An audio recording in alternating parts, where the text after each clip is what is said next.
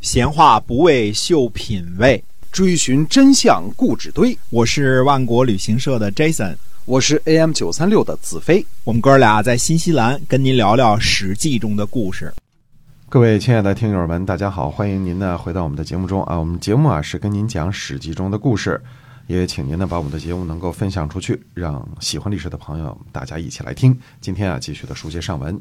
嗯，是，呃，我们讲呢这个呃，公元前五百二十七年春王正月啊，这个讲究正月的这个时候呢，吴国的国君夷妹啊去世了。这个国君呢，这个夷妹呢。呃，可以记录成愚昧，也可以记记录成一位，呃，一妹等都知道，就是一个人啊。这是，呃，这是吴王寿梦的第三个儿子，因为老大朱凡和老二虞姬呢都已经这个死于非命了嘛，一个是被看门人杀了，一个是被人射死了嘛。那么，呃，君位呢就传给呃。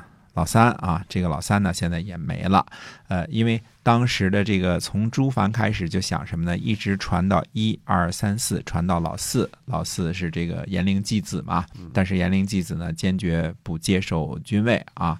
这个时候呢，吴国的这个这个国君去世了之后呢，也并没有把这个位子呢传给自己的儿子公子光，而是传给了吴王僚啊。那么。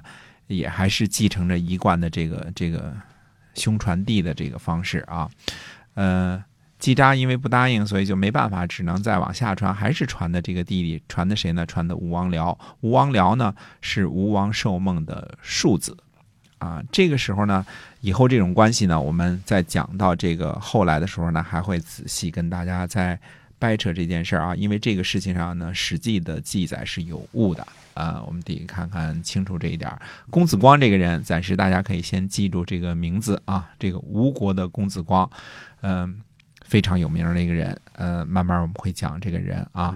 那么，呃，这个再回头呢，讲一讲这个楚国啊，楚现在是楚国是楚平王，对吧？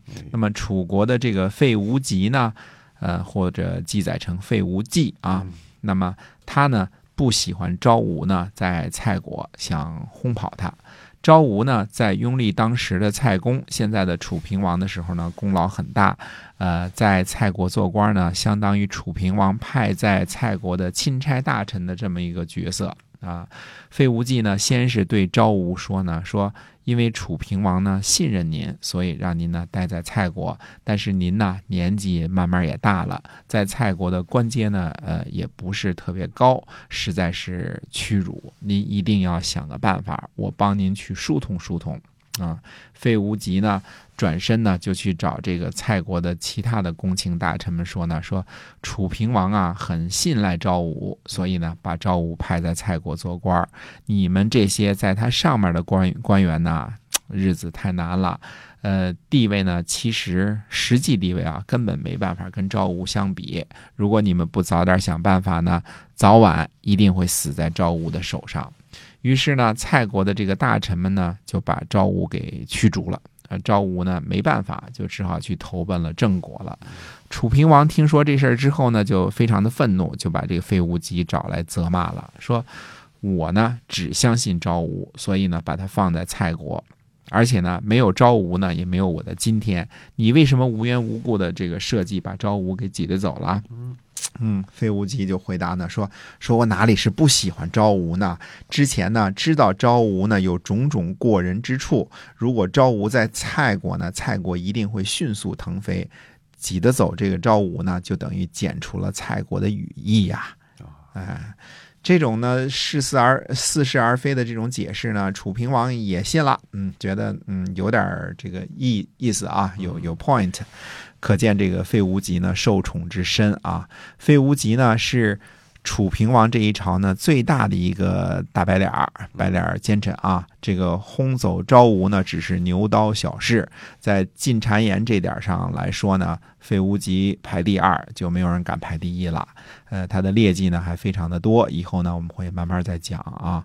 呃，公元前五百二十七年呢，还有一件什么事儿呢？晋国的中行吴呢率领军队呢。围困谷，谷位于今天河北省的晋县，是姬这个姬姓国，这个姬呢是一个女字边一个疾病的疾啊，这属于哎嫉妒的嫉，哎，这属于呃这个这个姬姓国呢，它属于白狄的一支啊，当时呢是呃鲜于的附属国啊，古国呢有人呢就是这个就想呢出卖城池啊，中行无呢不接受。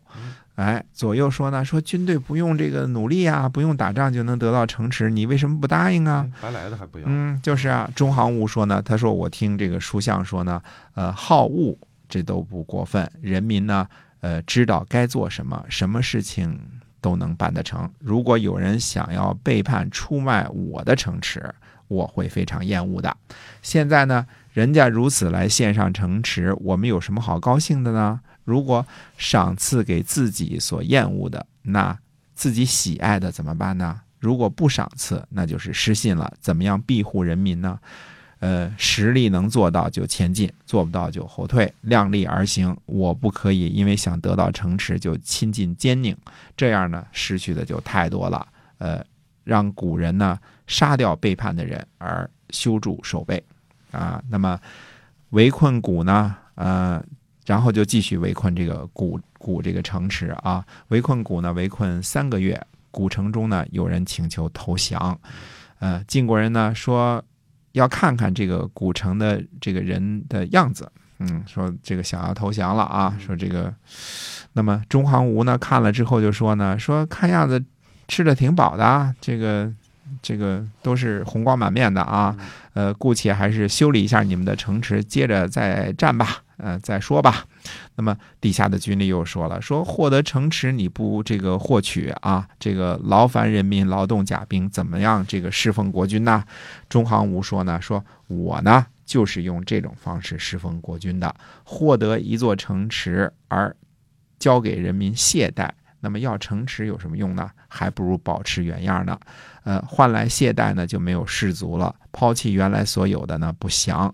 古人能侍奉他们的国君，我也能侍奉我的国君，遵循道义，不偏离，好恶不过分。那么这样呢可以获得诚意，人民呢也知道道义的所在。呃，有拼死的作为而没有二心，这样不是也可以吗？古城人呢，最后呢报告粮食吃完了，力气用尽了，呃，实在没办法，那晋国人呢就攻取了他，攻克古城，返回啊，没有杀戮一个人。中行无呢抓住古国的国君啊，这个就返回到这个叫苑地，应该是啊，返回到了晋国，就把古国这一支呢敌人呢就给灭了，城池也取了。哎，那么。